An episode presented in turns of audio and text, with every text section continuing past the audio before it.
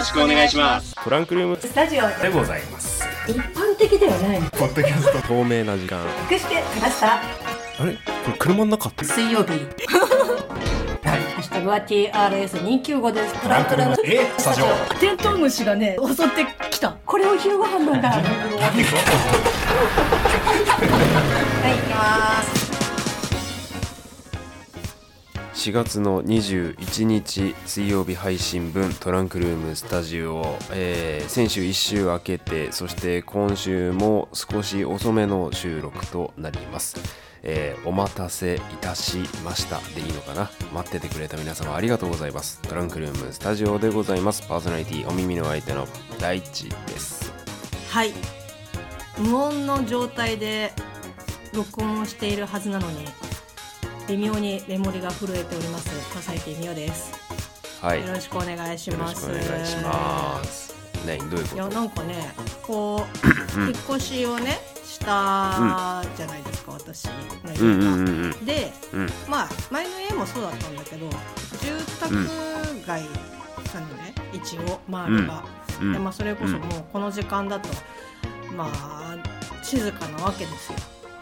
うんうん。で多分最後に撮った回収録した回の時には、まだうん。隣の人が引っ越してきてなくて、ああはいはいはいはい。で、まあ、うち3世帯のアパートなんですけど、うん。まあ、その時はねもう自分の家のごとくもう生活をしてたわけなんですけど、もう今マックス入ってて。うん。だからね結構やっぱ夜になると軽くこう振動みたいなやつとか、まあ、その隣の人の生活振動音とか、まあ、話し声とかっていうのも、まあ、若干ね聞こえたりとかするんだけど、まあ、それかなみたいな。あああの見え目に見えない霊的なやつではないね。ごめんね。1ミリもそんなこと感じてなかったんだけど。いやそうだからそうですか。そんなねはいはいはい感じではい。はいこう自分だけのねうん家じゃないんだなっていうことを改めてねね。痛感しました。があるあるですけはい。まあ前回の配信なんていう言葉がみおさんから出ましたけど前回が4月7日だったんだね。いやーなんか長いこと1週間空いちゃったね。そう。うん。うん。日数としてはそんなに空いてないとは思うんですけどそうね。なんかこう、うん。気持ち的になんかあ久しぶりみたいな、元気だった？ってそう。いう。そう。俺も、うん。俺もそんな感じなんかね先週ん皆さんごめんなさい。14日の配信分か、はい。えートランクルームスタジオのツイッターでも皆さんありがとうね、あのツイあの今週中に配信しますというふうに ふうな告知だったんですけれども。そのこまあ。告知すらもぶち抜きましたけどね そして今週もちょっと遅いっていうような感じではい、あの収録をしておりますけれども、はちょっとね互いにあれだね仕事が、うん。なんか話お互い収録前にねこうレックボタンを押す前に話した感じ仕事の不調というような感じでしょうか、忙しいとかじゃないんだよ俺も、そう。あのーね仕事調子が悪いんですよなんかさ本当に、うんもうその大地君のねその調子が悪いっていうのの、こうレベルが、こううん。私のレベルに匹敵してるかどうかわかんないんだけどうん。もうねなんだろうこんなに続くっていうぐらいこうああはいはいはいはい。山場を迎えることが多くて、うん。でまあそれも、まあ言ったら自分のね普段のこう、うん。行い的なものがこう影響しはいはいはい。ての結果だから、まあ悪いの誰って言ったらもう100%私なんだけど、うん。うんうんうんでもいやこんなに続くかみたいな。まあね神様こんなにあのコンボ決めなくてもいいいじゃんっていもう時はあるよね。本当ねピヨピヨしてますよ、マジで。うんそうあの自分な自分を責めればいいんだけど結局自分を責めてもどうにもならないし、うんこうんなんかもう誰を責めたらいいのか分かんないそしてイライラして自分にも嫌になってくるっていう負のループいになっちゃうんだよね。るよね。うんちょっとね僕も先週それでやられましてなんかねその収録こうしようって思って、で一番最初、まあちょっとこう、うん。予定してた収録日に、うんうんまあ大地君の方がちょっと仕事が終わんなくてっていうので、ね。まあ伸ばして、でじゃあまああのこの日に撮りま翌日に撮りましょうって言った時に今度私が仕事で ちょっともう家に帰ってもギリギリだからっていうので、まあ、今回に至ったわけなんですけど。そうね。こう1週間も空くとオープニングの BGM とかもう関係なくなるもんね。そうね。あの、いやもう本当にごめんなさい。いえいえ。いやーなんかね先週は辛かったんですよとりあえず。でもさあの、うん。このトランクルームスタジオでも私がもう女神として崇拝しているオタクの嫁ちゃん、太陽属性というか光属性の、はいはいはいはい。もうさ普段っていうはい。かそのね、結婚する前とかで、まあ、その、はい。大地君のその負のループに入ってたらさ結構ズブズブになるじゃん。そうですねはい。でも僕は抜け出さないタイプですなんかこう本当に自らこう沼にはまっていくタイプ。そうねうんうん。うんだけどさこう伴侶がさ、もうん。う女神なわけじゃん、うんうん。なんかそこら辺とかってさなんかこううん。何？それこそいや今日こういうことがあってさみたいな話とかってしたりとかすんの、まあお互いねもちろん僕からもそして嫁からも互いにそういうコミュニケーションはあるけど、うん。多分ねそこはね俺と奥さんで考え方違うんだよねきっと。今その美桜さんがそのそういうのってないの？っていうふうにこう質問をしてくれたけど、うん。こう負のループに入るじゃないですか、はいはい。例えばまあ例えば嫌嫌なこと続きで、うん。まあよく僕があるのはなんでなんでこうなっちまうのかなみたいな感じだったりだとか、こう自己分析に入ろうとしつつこう自分に嫌気がさしみたいなループに陥りがちなんですけれども、うん。こうまあそれを癒してくれるのはまあまあ美桜さんの言う通り紛れもない今僕にとってはまあ奥さんっていう存在がでかいんだけど、うん。だけど奥さんは特効薬ではなくなんていうの中和剤でしかない。だから結局自分の中の問題だから自分でうんうん。解決するしかないのよ。なるほどでね一時的にあの例えばまあ今コロナがあるけど、コロナを根絶する 特効薬ではなく風邪の症状を和らげるワクチンっていうああなるほどね。うん、それは、例えばその奥さんの力が足りないっていうのじゃなくて、うんうん。結局病気の元というのは、こう自分の奥底にあるものであるから、うんうんうん、まあねもうこういう考えだからこそもうもうズブズブいっちゃう時はいっちゃうんだよね。なんかあの、なんだろう私もすごく似てる、その大地君みたいね。いや結局は自分がどうにかしなきゃいけないっていうか、こういうことになってる自分のこう性格とか考え方が良ん。くないっていうふうに思っちゃうあたりが沼に陥るなんかこうポイントだよね。うん、うんまあね、なかなかこう、うん、うまく抜けあの俺ほんとひどい時とかって、うんな何こう不幸自慢辛い自慢みたいなのにはなるのは嫌だからこう面白おかしく話さないかなっていうふうにさっきから考えてるんだけど俺本当に動けなくなるの。ああえそれ何？もう物理的にってこと？そうね。例えばあのもうもうじじっとしてる。じっと。感じになってしまってうん。まああのねもういいおじさんですからもうそんなこともやってられないんですけれども、まあねちょっと先週はね2日2日かけてうん。こう終わらせる仕事があるんですよ、うん。うちには、うんうん。こう僕の担当してた業務だったんですけど、はい。で、えーまあ2日予定2日予定の2日目まで順調に進んでたんだけどうん。その2日目の最後の方仕事終わり際になって振り出しに戻るっていうことがあって、ああうん、でやばいと。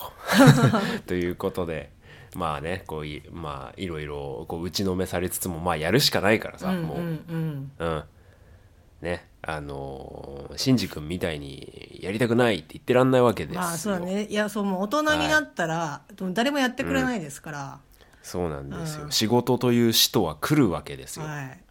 はい、でまあそれで終わらしてなんとかなんとかとりあえず山を越えたかなっていう感じなんだけど、でねなんかやっぱその欲内センサーっていうのがやっぱ敏感になっちゃってる。自分の不幸センサーっていうのが敏感になっちゃってると、うん。やっぱそれ以外のところでもやっぱそのちょっとしたこう不幸というのかアンラッキーが、うん。こう自分の中にこう累積してってあまたこれだまたこれだっていうスイッチが今入っ入りかけてるから、うんうん。ああもうちょっと今やばいなと思いつつちょっとプラス思考になろうというようなところなんですけどなるほどね、なんかそういう時ってねキャッチしちゃうよね、自分で。キャッツそうそうそうそうそう。で電波感度がすごいんだよそうそうそうそう。いやわかるわ、それは。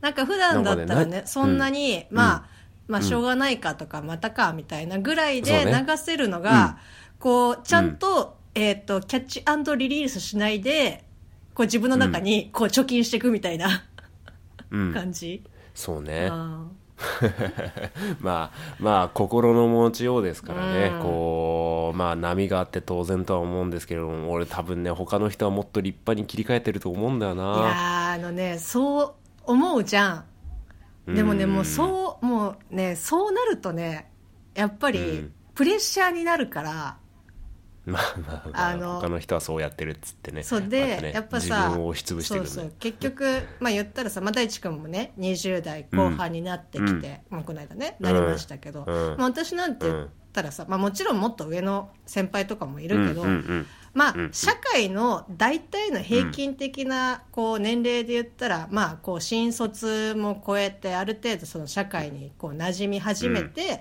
まあもう、まあちょっと油がついてきたかなぐらいの年齢的に言ったらそういう年齢そうね。なんだけど、うん。なのに、うんこれができてないというか これをやってうん。やらかしている私は一体何なんだろうみたいな、この年齢で。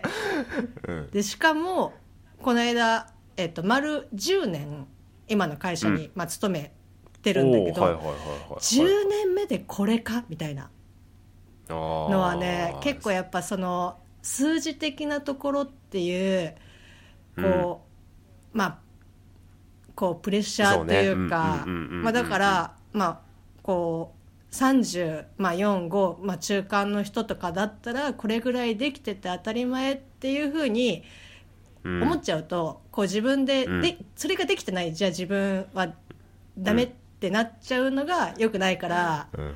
あのはい。まあ人は人だよねみたいなうん。感じで思うようにしてるんですけどうんまあね、一週間ぶりのこう収録。カウンセリングみたいな。いやねでも本当にあの、まあ私は今日まさにちょっと山場を向か、あの越えてで、まあ、この後ね、もう何回も頭の中でもうこれから心を入れ替えて仕事をしますっていうふうに神様に言ったところなんだけど、まあその間だ、昨日マックスでもうちょっと落ち込み具合がやばくて、うん。で普段あんまりその旦那さんとかにこう自分の仕事のまあ愚痴とか、そのこういったことがあってとかっていう話はあんまりしないんだけど、なんかさすがにちょっと聞いてもらおうと思って。まあその業種的にも同じあの職種なので経理同士だから、まあ、ある程度なんかその話もわかるしっていうので聞いてもらったんだけどなんかねちゃんと話を聞いてくれて、うん。で、まあ、それこそうちはそのねあのお宅のあの女神こと嫁ちゃんみたいな属性じゃないから、あの全然ね特効薬にももちろんならないしあの中和剤にもならないんだけど、なんかこう休憩所みたいな感じうん。であなんかね本当に結婚してよかったなって昨日思っためっちゃ なんかこうああパートナーがいるってああよかったなって思って。あー。何なのこれ？いや今日さなんかそれこそね、MCU の、まあ、話とかも、まあ、ちょっと我が家的にもこう進展あったし、もちろん今やってるあのファルコバッキーのやつも、ウィンターソルジャーのやつも、まあ、割とねこう進展があってっていうところで、こう明るいね話になるかなって思ったらまあ暗い話ではないけど何？いやねなんかね、うん、マイナスに入りかけたのがねファルコウィンターソルジャーもちょっとあるの俺。ああだから重たい回だったんだよ先々週が。あーえ結構ね。先々週はうん。あれか。あのめった刺しにした終わりでしたっけ？そうですね。ああこう間違った終わり方をしちゃったやつですそう。ねあれ多分 MCU 史上一番ダークな感じだったと思うんですけどなんかね、もうそこからほんのあのほんのりね鬱は入ってたんだよねちょっと。あーいやもうもうそれよりも前に遡るんだったらエヴァからちょっと入ってたんだよねきっとあーねもうねだからね本当にみんな楽しみにしてるこう映画ではあるけど、こう、安易に踏み込むのはね結構危ないんだよあれは。本当に。エヴァエヴァが。ヴァがね「エヴァンゲリオンは」まあ、そのテレビシリーズもそうだし、まあ、漫画もそうだけどね。うん。結構ねこう話題になってるからって言ってこうあちょっと見てみようとかっていうふうに思って入るとあれ思ったよりもなんかこう何か残ってるぞみたいな。うんまあねこう、うん、形がアニメなだけだと思うので僕はあの「エヴァンゲリオン」っていうジャンル自体は、うん。うんもうちょちょっとね自分でもなかなか、まあ、まあまあ消化はしきれないっていうようなところはあるんだけど、どうどうしようか？どうする？エヴァエヴァに行く？MCU に行く？いやーごめんなさい。エヴァ見たの？いやでもそんなにここの状況で見れるわけがなかろうよ。見てないのか？出ないですね。あの映画館のあの上映スケジュールは確認してあまだやってるなっていうのは確認し、やっとね、まあまあ。あの鬼滅が、あの上映スケジュールから、あの近所の映画館は消えましたけど、あ本当。うーん。ちょっとね。なんかねじゃあじゃあちょっと MCU の方に舵を切りますか？あお願いします。ちょっとね、すごいね嬉しい話題もねさたくさんあるんですよ、うん。こう今ねあのディズニープラス有料コンテンツで配信中の、まあ、連続ドラマ形式のマーベル・シネマティック・ユニバースのフェーズ4かな、はい。の第2弾、えーワンダービジョンに続き、えーファルコンウィンター・ソルジャーというようなことで、キャップから盾を譲ってもらったファルコンと、えーまあねこうエンドゲーム後の戦いが終わってこうまあいろいろな悩み事を抱えてそうなこうバッキーとかですね、こうバディムービー的な感じでこうどんどん進んでいくんですけれども、まあ先々週の第4話かなちょっと間違ってたらごめんなさい。とりあえずまあそれがすごく重たくって、ね。まあ、カリーちゃんからもう見た瞬間に LINE が来たんですけど 俺ちょっとこの場を借りてちょっと釈明させてもらいたい。その LINE、俺返せてないぐらいズンってきてあたのよ。なるほどなるほど、あこれはその、特にこう既読スルーをしたのではなくてもう自分の中でもちょっとうん。返せないぐらいのこう衝撃がまあまああるという、まあそうね。ちょっとしょおーおーおーおーおーってなってきて、まあえっと来週？今週か。今週の、えー、23が、えーファルコンウィンター・ソルジャー全6話構成の最終話なんですけれども、はいえーまあねちょっと先週はぶなんか胸熱な終わり方をしまして、そうですね、まあちょっとネタバレしていいもんかどうかっていうのはえーちょっとまた今回はちょっと避けるわ、うん。はい。あのっていうのがありますので、胸熱な終わり方をしてましてちょっとこれからは楽しみっていうようなところでしょうか。そうね、うん。なんかでね。やっぱりこうあごめんね。なんか私の中では結構、あのシビル王にうん。の、もうちょっとこうそのアベンジャーズを抜かしたシビル王みたいな感覚がなんかすごいあって、うん。うん。でその大地君がこうえ結構こう衝撃っていうか重たいその最後の、あの慣習っていうかみんながいる前で犯してしまったこう失敗に対しても、ん。なんか、あの盾あるじゃない？うんうんうん。あの盾がなんかこうなんか一番こうやってほしくない形というかになんかこう行っちゃったなっていうなんかこうショックの方が大きくて、うんうんシビル王とかでもなんか最後そのまあねもうこれはもう終わってる映画なのでうん言うと、うんそのトニーと、まあ、そのキャップでこう別れる時に、まあ、最後まあ盾を置いていくっていうその盾が一番こううん。二人をなんかまあ時代は違えどこうつないでるものだったりとかしたわけなんだけど、まあそれが今回になって違う人に譲られることによってあこうもこうなってしまうのかっていうなんかこうちょっとショックこうもこうなってしまうのか。っていう感じなんですよ。うん。なんかそこのねまあまあちょっとねわまあまあわざとそういう見せ方をしてた的なところはあるけどね、まああのーファルコンウィンターソルジャーの、まあ、僕の予想としては俺もうこれはもうありえないことなんだけど俺縦2つあると思ってたの。おえ？あのーエンドゲームの時に、うんあのー対サノス戦で半分に折られたキャップの盾があるじゃないですか。はいはいはいはいあれと、あのーエンドゲーム最後の最後であのおじいちゃんになったスティーブが持って帰った、あのー修復された盾っていうの,、んあの傷一つない盾、うあの壊れた盾と壊れてない盾の2つがあると思ってたから、うん。あ結局多分サムは壊れた盾を直しのなんかこう重みを感じさせる2代目キャップになるのかなと思ってた。ら普通に盾は1個だったんで。あなんかあああそっかそっかっていう感じなんですけどでまあまあ来週最終話でちょっと最終話終わったらなんかこうネタバレありきでこうトークしたいねっていうふうに思っています。うんであとこれはニュース速報的な感じですけれどもスパイダーマンの次回作の題名が「スパイダーマンノーウェイホーム」というふうに発表されてから少しだけ時間が経ちましたけれども、はい。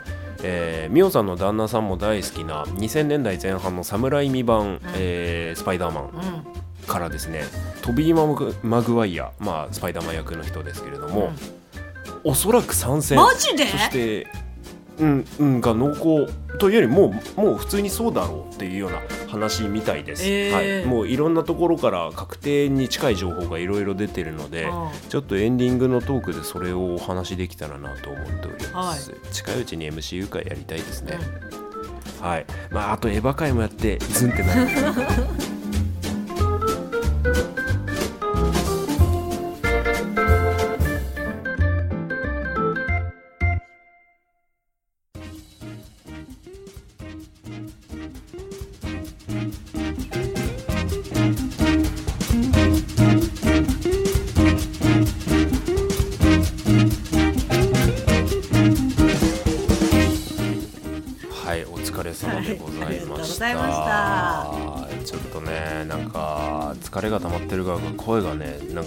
がらないでローテンション気味な声でお送りをいたしました。私大地でございますけれども、テンションは高いんでございますよ。あのー、侍未版のスパイダーマンからトビー・マグワイア、えー出るんじゃないかという風な噂は、まあこれまでもずっとねされてきたんですけれども。